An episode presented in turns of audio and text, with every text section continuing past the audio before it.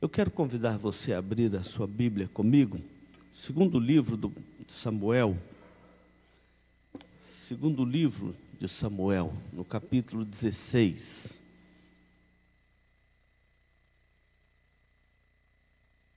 Hoje nós queremos falar sobre a necessidade de buscarmos abrigo em Deus em tempos de exaustão. Jesus incomoda com cada um de nós. Ele incomoda até com o nosso cansaço físico, emocional, espiritual. Durante o seu ministério, nós vimos ele cuidando dos seus discípulos. E lá em Mateus 11 ele diz: Vinde a mim, todos que estiverem cansados e sobrecarregados, exaustos, e eu vos aliviarei. Nós estamos vivendo um tempo de muita exaustão sobre a terra.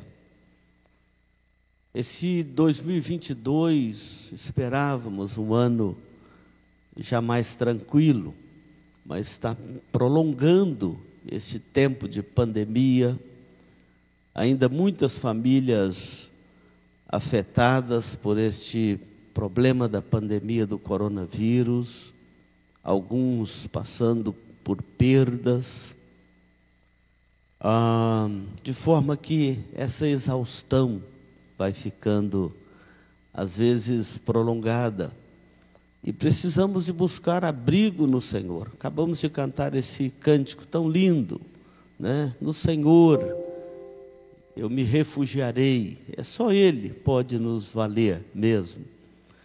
E esse texto que nós vamos ler de 2 Samuel são dois textos e eu quero que você abra sua Bíblia, medite na palavra do Senhor. Agora é o tempo, já cantamos, já oramos, agora é o momento de meditarmos com paciência na palavra do Senhor. 2 Samuel 16, versículo 14. Apenas o versículo 14. Eu vou ler, depois você vai ler comigo, tá bom? Diz assim: o rei e todo o povo que ia com ele chegaram exaustos ao Jordão e ali descansaram. Vamos ler juntos? O rei e todo o povo que ia com ele chegaram exaustos ao Jordão e ali descansaram.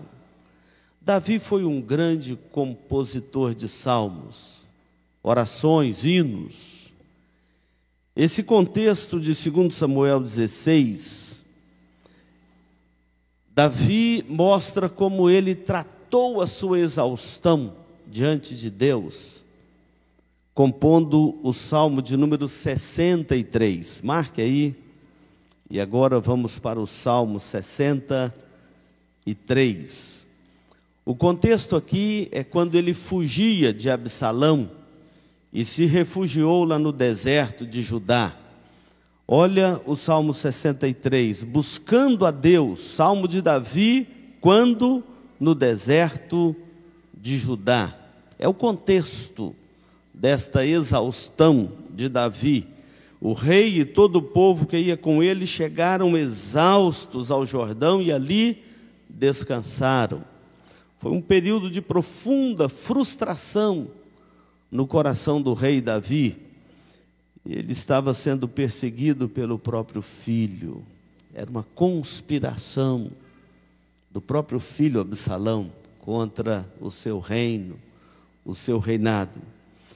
Então, tratando da sua exaustão, ele compôs este Salmo 63 que diz assim: Ó oh Deus, tu és o meu Deus forte eu te busco ansiosamente, a minha alma tem sede de ti, o meu corpo te almeja numa terra árida, exausta, sem água. Assim eu te contemplo no santuário, para ver a tua força e a tua glória, porque a tua graça é melhor do que a vida, os meus lábios te louvam. Assim cumpre-me bem dizer-te enquanto eu viver, em teu nome levanto as mãos. Como de banda e de gordura farta-se a minha alma, e com, e com júbilo nos lábios a minha boca te louva. No meu leito, quando de ti me recordo e em ti me eh, medito durante a vigília da noite, porque tu tens sido auxílio, à sombra das tuas asas eu canto jubiloso, a minha alma apega-se a ti, a tua destra me ampara. Porém, os que me procuram a vida para a destruir, abismar-se-ão nas profundezas da terra, serão entregues ao poder da espada e virão a ser pasto dos chacais. O rei, porém, se alegra em Deus. Quem por ele jura, gloriar-se-á, pois se tapará a boca dos que proferem mentira. Tente guardar a sua Bíblia aberta nesses dois textos para a nossa eh, meditação. Senhor Deus, nós colocamos a nossa vida perante o Senhor. O Senhor Jesus nos orienta: vinde a mim, quem estiver exausto, cansado, sobrecarregado, e eu vos aliviarei. Senhor, esta noite de culto é também uma noite de buscarmos abrigo no Senhor, como o teu servo Davi fez aqui. Buscando abrigo no Senhor em tempos de exaustão. Ó Deus, nós estamos vivendo um tempo de exaustão sobre a terra. Muitos têm desesperado da própria vida, mas aqueles que confiam no Senhor não têm que viver a vida sob o prisma do remorso, nem afligido pelas circunstâncias, mas precisa de olhar para o alto, olhar para o Senhor, o Senhor nosso Deus, fonte de vida e de esperança, abrigo para aquele que está exausto. Portanto, nós colocamos nas tuas mãos a nossa vida agora, para que o Senhor olhe para a nossa exaustão, assim como o Senhor olhou para a exaustão de Davi e de todo o povo que com ele estava. Oramos pedindo esta graça que renova a vida e que a tua palavra nos instrua por ela nesta hora, em nome de Jesus. Amém. Conforme nós já dissemos, Davi e o povo, lemos aqui nas Escrituras, chegaram exaustos ao Jordão e ali eles descansaram. Esse texto é um texto muito curioso e ele reflete o sentimento da maioria de nós, nesses tempos de uma pandemia prolongada sobre a terra. Em março de 2020, quando suspenderam muitas atividades pelo Brasil e pelo mundo, inclusive atividades de culto coletivo, como nós estamos aqui, a expectativa é que era algo passageiro, ia ser rápido, objetivo. Mas depois começamos a somar os mortos, os afligidos, aqueles que foram lesados por esta enfermidade, outros estão sendo lesados pela própria vacina dela, enfim, parece que não há mais para onde correr, encontrar refúgio e refrigério. Os efeitos colaterais desta pandemia prolongada, a incerteza do tempo, as perdas, e tantas outras coisas têm levado líderes e liderados a um estágio de exaustão. A verdade é que temos visto muitos rostos cansados e preocupados. Além disto, nós temos observado na nossa própria comunidade aqui, a igreja local, famílias, como a família do reverendo Edgar, a família do doutor Fernando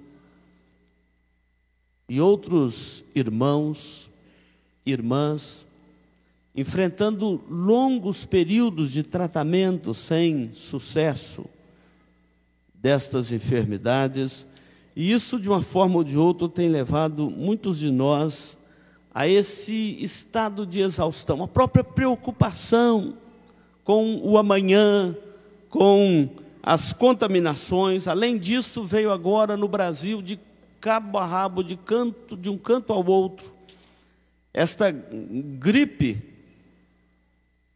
H3N2 está fazendo muitas vítimas também.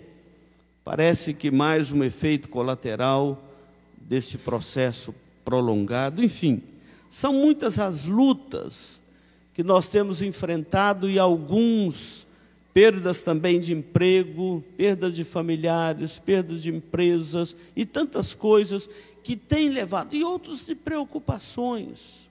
O bom é se nós não tivéssemos preocupações, mas elas também nos castigam. E, além disto, às vezes somos afligidos também pelos nossos pecados, pelas nossas transgressões, pela incredulidade do nosso coração. Se tem uma coisa que leva um homem e uma mulher à exaustão, é o pecado. É capaz de levá-lo a uma loucura se não for tratado aos pés da cruz de Cristo, corrigido, buscado perdão em arrependimento, isso se torna também uma exaustão para qualquer um na sua jornada.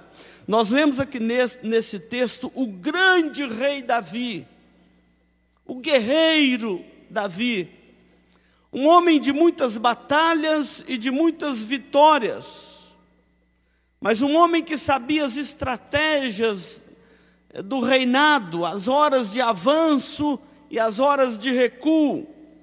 E nós vemos aqui a história de Davi, e aqui conta que ele, a sua família e todo o povo que ele liderava chegaram até o Jordão exaustos. A exaustão é quando é aquele cansaço que você não tem mais forças para resistir diante dele. É muito comum isso, vemos. Às vezes é uma exaustão emocional, às vezes é física, às vezes é espiritual. E quantas vezes irmãos falam conosco nesses tempos de exaustão e diz assim, pastor, eu não estou tendo força nem para orar mais. É verdade isso, é realidade da vida. Davi está passando por uma situação assim, e é uma realidade que todos nós enfrentamos na vida, na nossa batalha. Já citei aqui algumas famílias. Imagina você com um paciente, um pai, uma mãe ou um filho numa UTI com mais de 40 dias e não vê uma expectativa de melhora, emocionalmente desgastado, fisicamente, economicamente, a exaustão de todos os lados, como já citamos algumas famílias passando. Aí você pergunta o seguinte, mas o que levou Davi a essa exaustão? O que levou Davi, a sua família e esse pequeno exército que com ele estava a essa condição de exaustão? Diz o texto que ele chegou exausto e o povo que com ele estava ali junto ao Jordão. Mas vamos focar a pessoa de Davi. O que levou Davi a essa condição física, emocional e espiritual? Você teria que olhar os capítulos anteriores aí, a 2 Samuel 16. Não é difícil entender a situação de Davi. Dê uma olhadinha na sua Bíblia. O Enquanto o pregador prega, o crente precisa consultar as Escrituras. No capítulo de número 11, a exaustão de Davi começa ali, do seu pecado, quando ele cometeu aquele adultério com Batseba, tomou a mulher de Urias, articulou a morte do marido dela. Ele ali começa a sua exaustão, o seu sofrimento. Depois de cometer o pecado com Batseba, e promover o assassinato do próprio marido dela, chamado Urias, no capítulo de número 11, a partir do versículo 14, aí de 2 Samuel, pode olhar aí na sua Bíblia, o negrito do texto te ajuda, o título do texto ajuda você a se orientar. Logo em seguida, é, ele começa a sofrer os problemas dentro da sua própria família. O profeta Natão encontra e diz o seguinte: Olha, Deus perdoou o seu pecado, mas a paz vai fugir de dentro da sua casa. E a paz começa a afastar da casa de Davi. O capítulo de número 13 nos mostra um Davi sofrido, um pai sofrendo, que não quer comer, que não quer beber, em jejum e oração, pedindo a Deus pela vida do seu filho, o filho que nasceu do adultério de Davi com Batseba, está agora à morte.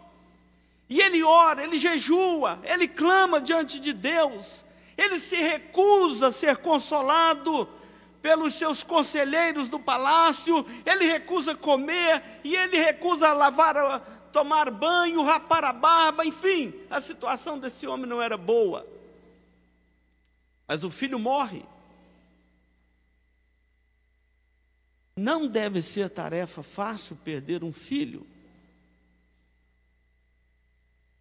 Começa a exaustão desse homem tomar um peso maior, a morte do filho.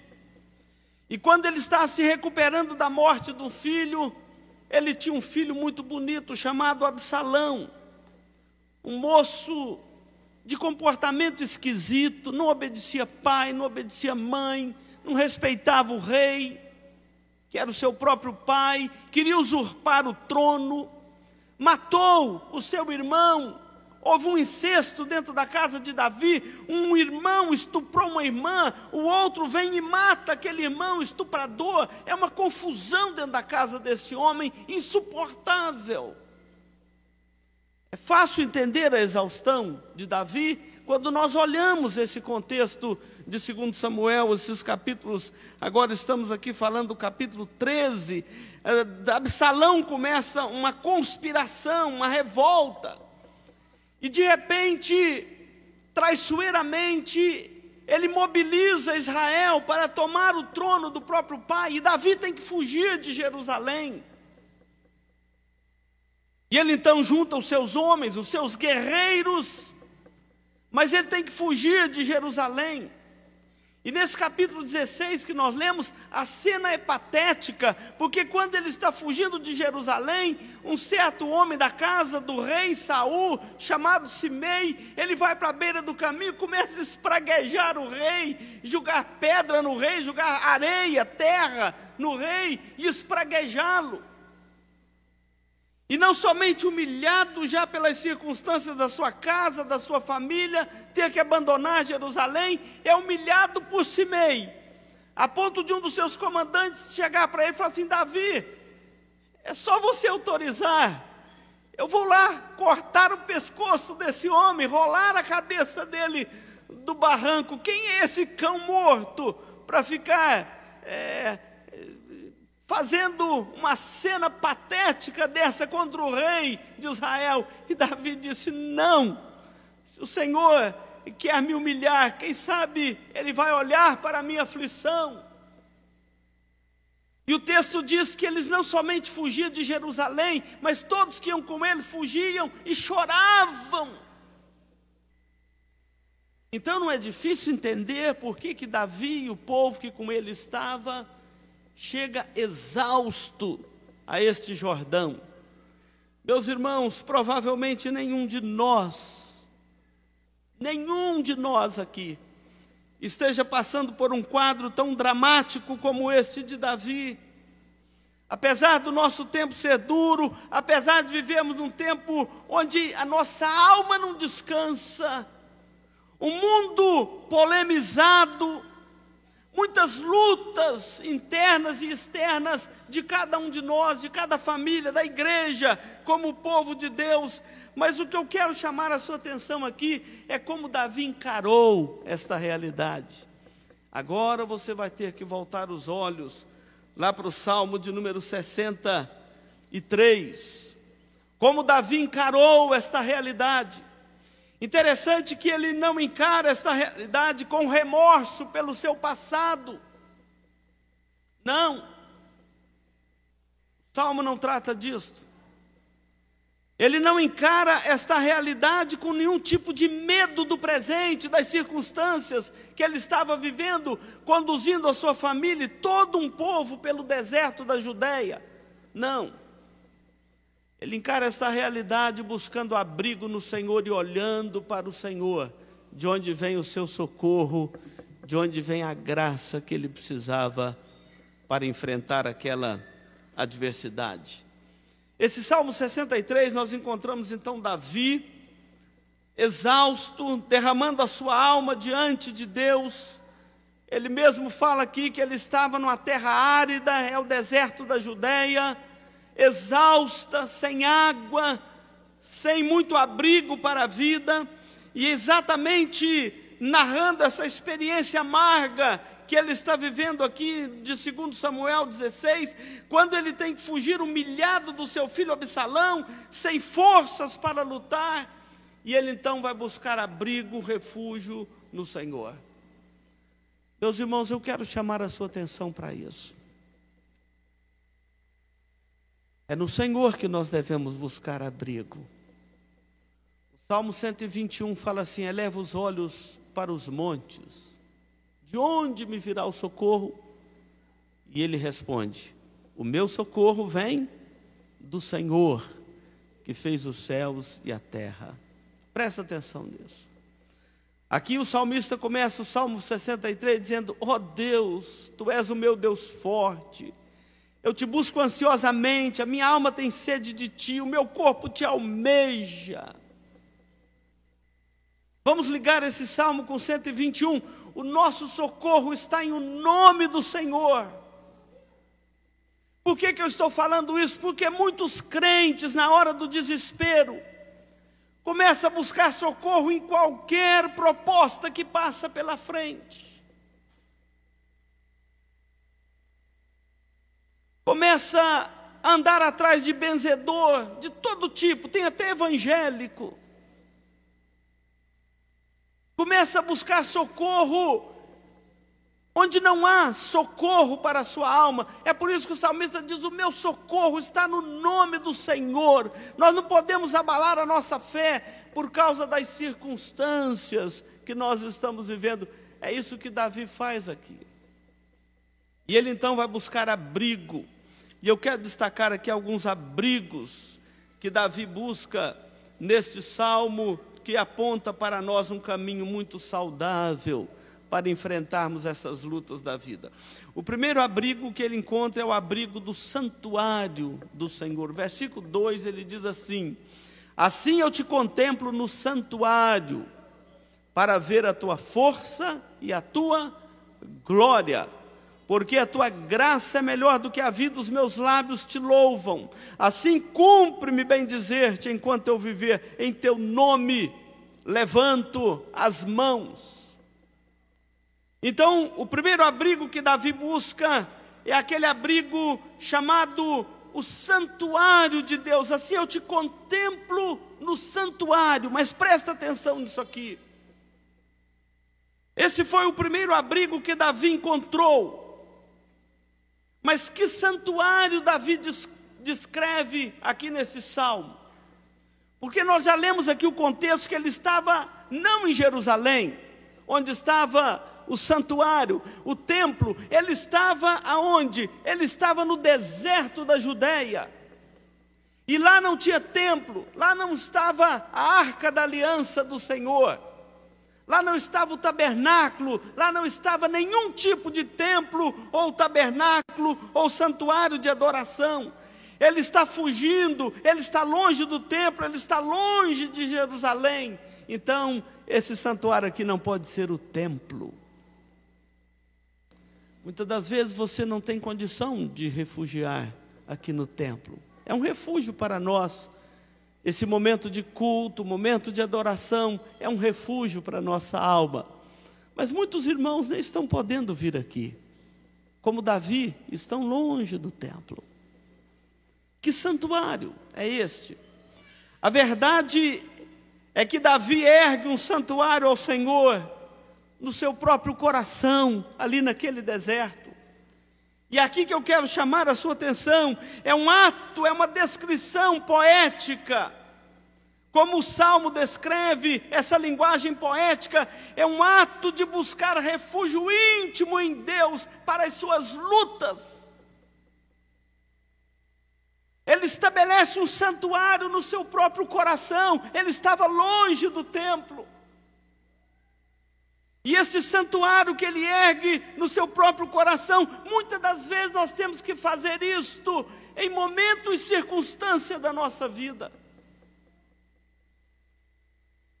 A ideia aqui é buscar força, buscar refúgio no Senhor e não recorrer a qualquer outra alternativa que às vezes nos são propostas em momentos assim.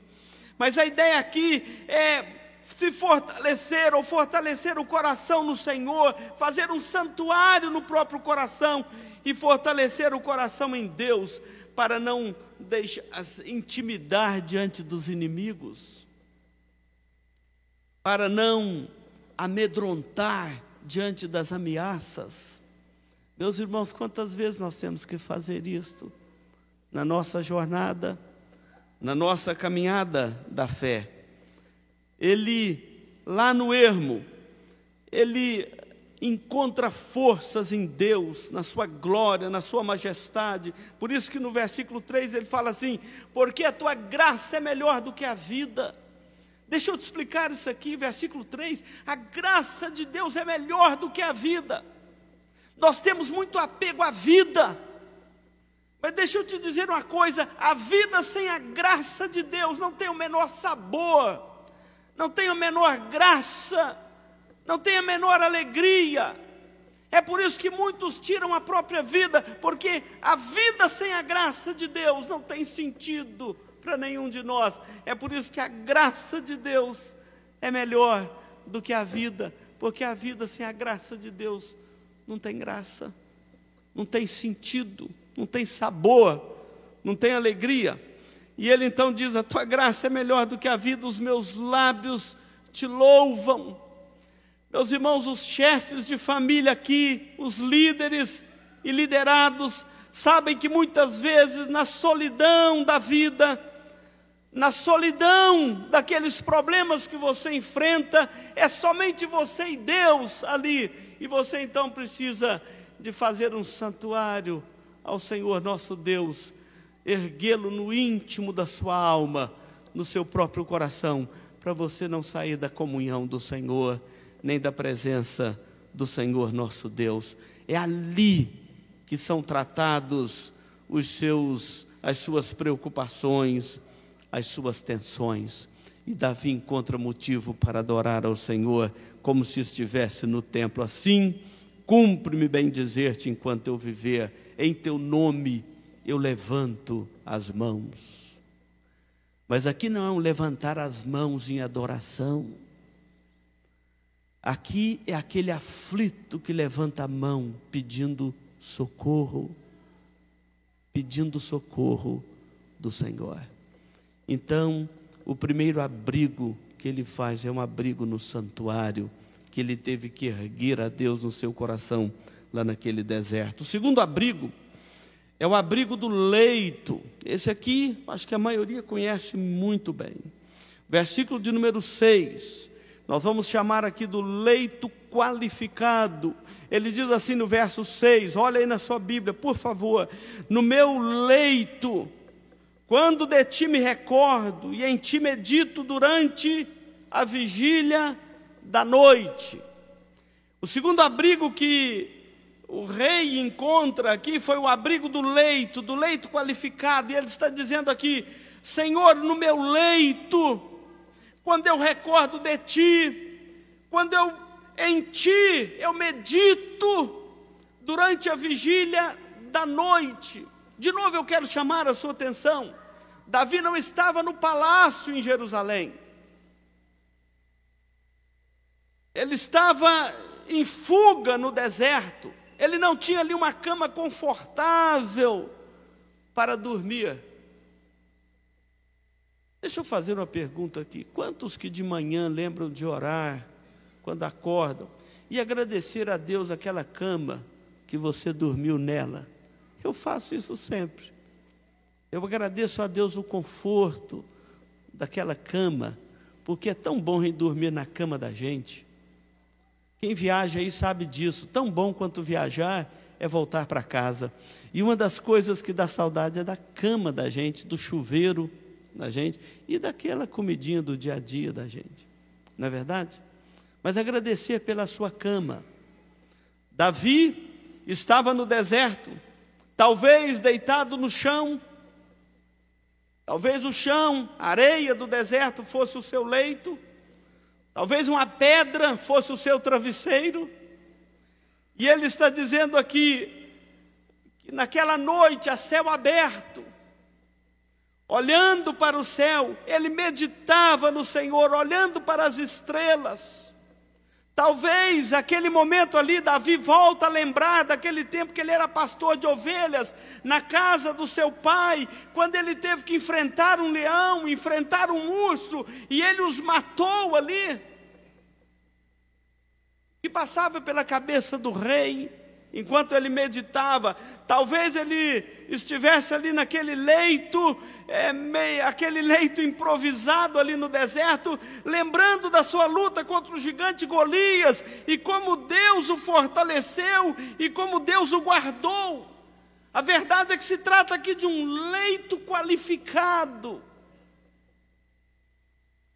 Não é apenas deitar e virar para o canto e dormir, é aquele leito que não te deixa dormir e que te coloca a meditar, a pensar em Deus e nas coisas de Deus e clamar pelo refúgio de Deus nas suas preocupações.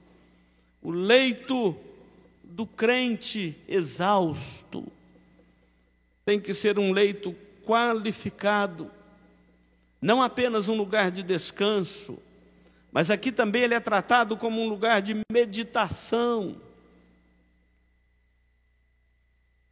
um lugar de reflexão. Não precisa levantar a mão.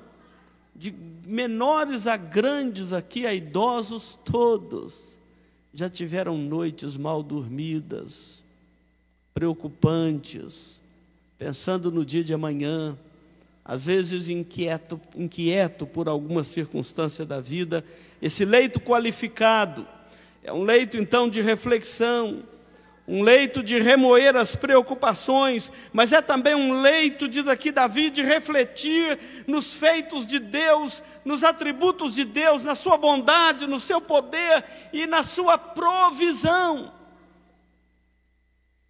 É por isso que ele diz aqui: no meu leito, quando de ti me recordo, em ti medito durante a vigília da noite. É um leito qualificado. Esse leito não é apenas um lugar de abrigo, mas ele é também um lugar de refúgio. Ele é um lugar de buscar forças no Senhor, nosso Deus. O leito do crente exausto tem que ser um leito também assim, qualificado. Terceiro abrigo. Ele agora vai falar que ele buscava também abrigo nas, nas sombras das asas de Deus. Olha que termo. Por isso que o salmo é poético, né? É uma literatura poética e tem uma linguagem poética. E é muito gostoso ler salmos por essa linguagem poética dele. O versículo 7 fala assim: Porque tu me tens sido auxílio as sombras, ou a sombra das tuas asas, eu canto jubiloso. Na teologia, isso é chamado de antropomorfismo.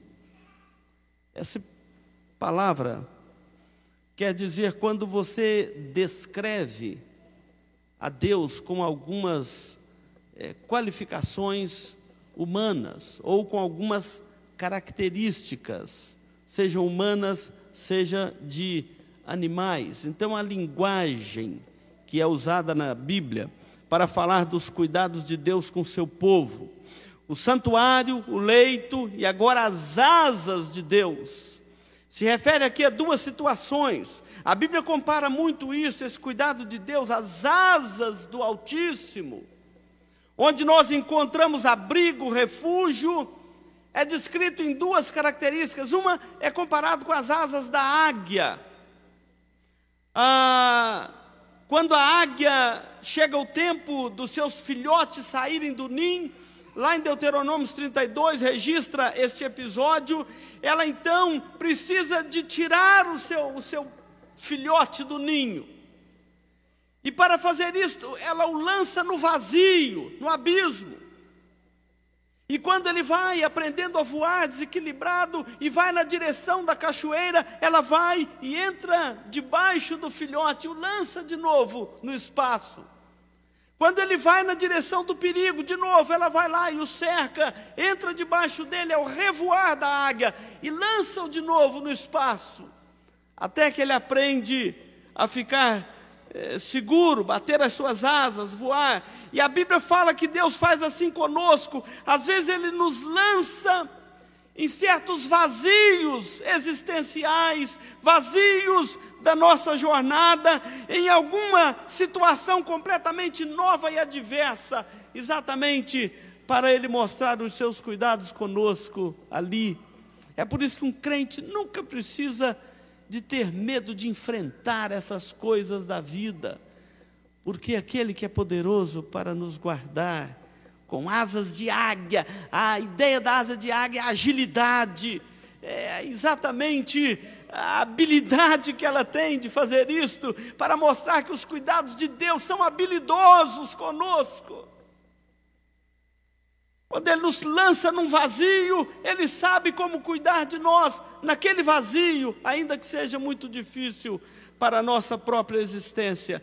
E o outro, é, quando compara com a, a, as asas é, da galinha que ajunta os seus filhotes debaixo das suas asas, é uma linguagem que Jesus usou como uma figura de linguagem em Jerusalém, para falar dos cuidados de Deus com Jerusalém e dos seus cuidados Cristo, que veio para cuidar do seu povo, mas que o seu povo rejeitou, e ele então diz: Quantas vezes quisera eu ajuntá-lo sobre as minhas asas, como a galinha junta os seus filhotes debaixo de, tuas, de suas asas, e vocês recusaram ser acolhidos pelo Senhor.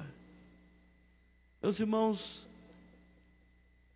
o salmista está dizendo aqui: porque o Senhor tem sido auxílio para mim. À sombra das tuas asas eu canto jubiloso. Ele não fez o que Jerusalém fez com Cristo. Ele se deixou ser acolhido. É importante nós aprendermos isto. O Senhor é auxílio. Não recuse o seu cuidado. Não recuse o seu cuidado para com você, com a sua família. Ele é auxílio. Jerusalém fez isso. E Jesus fala: quantas vezes eu quis te acolher, mas você não aceitou a minha acolhida. Então, se o seu coração está exausto, há uma acolhida pelo Senhor para você, para sua alma, para sua família, como essas asas da águia ou essas asas da galinha. E por fim, um quarto abrigo. Agora, enquanto o abrigo da, das asas da águia é um abrigo temporal, o salmista conclui aqui, Davi conclui falando de um abrigo definitivo. E agora ele fala da destra de Deus, versículo de número 8. A minha alma apega-se a ti, a tua destra me ampara a destra de Deus. Destra é a mão direita, é a mão mais forte, numa linguagem comum, geral. A destra de Deus, esta eh, significa para nós segurança, proteção, intercessão, autoridade, força. E aqui não é difícil para nenhum de nós ilustrar esta figura de linguagem aqui da mão direita de Deus. Eu me lembro muito bem, você deve se lembrar também disso. Quando criança, ainda pequena, frágil, às vezes em perigos, Eu lembro quando meu pai chegava e me dava a sua mão. Que coisa, mão de pai parece que uma pá, né? De enorme. Não é, é a mão da criança que é muito pequena e frágil. E a mão do pai parece aquela mãozona enorme, não é verdade? Então, quando estava em perigo e chegava com aquela com a sua mão e pegava no meu braço ou na minha mão e me tirava daquele perigo, aquela mão grande, forte, que abarcava aquela minha mão frágil, pequena. A ideia que o salmista dá aqui é exatamente esta.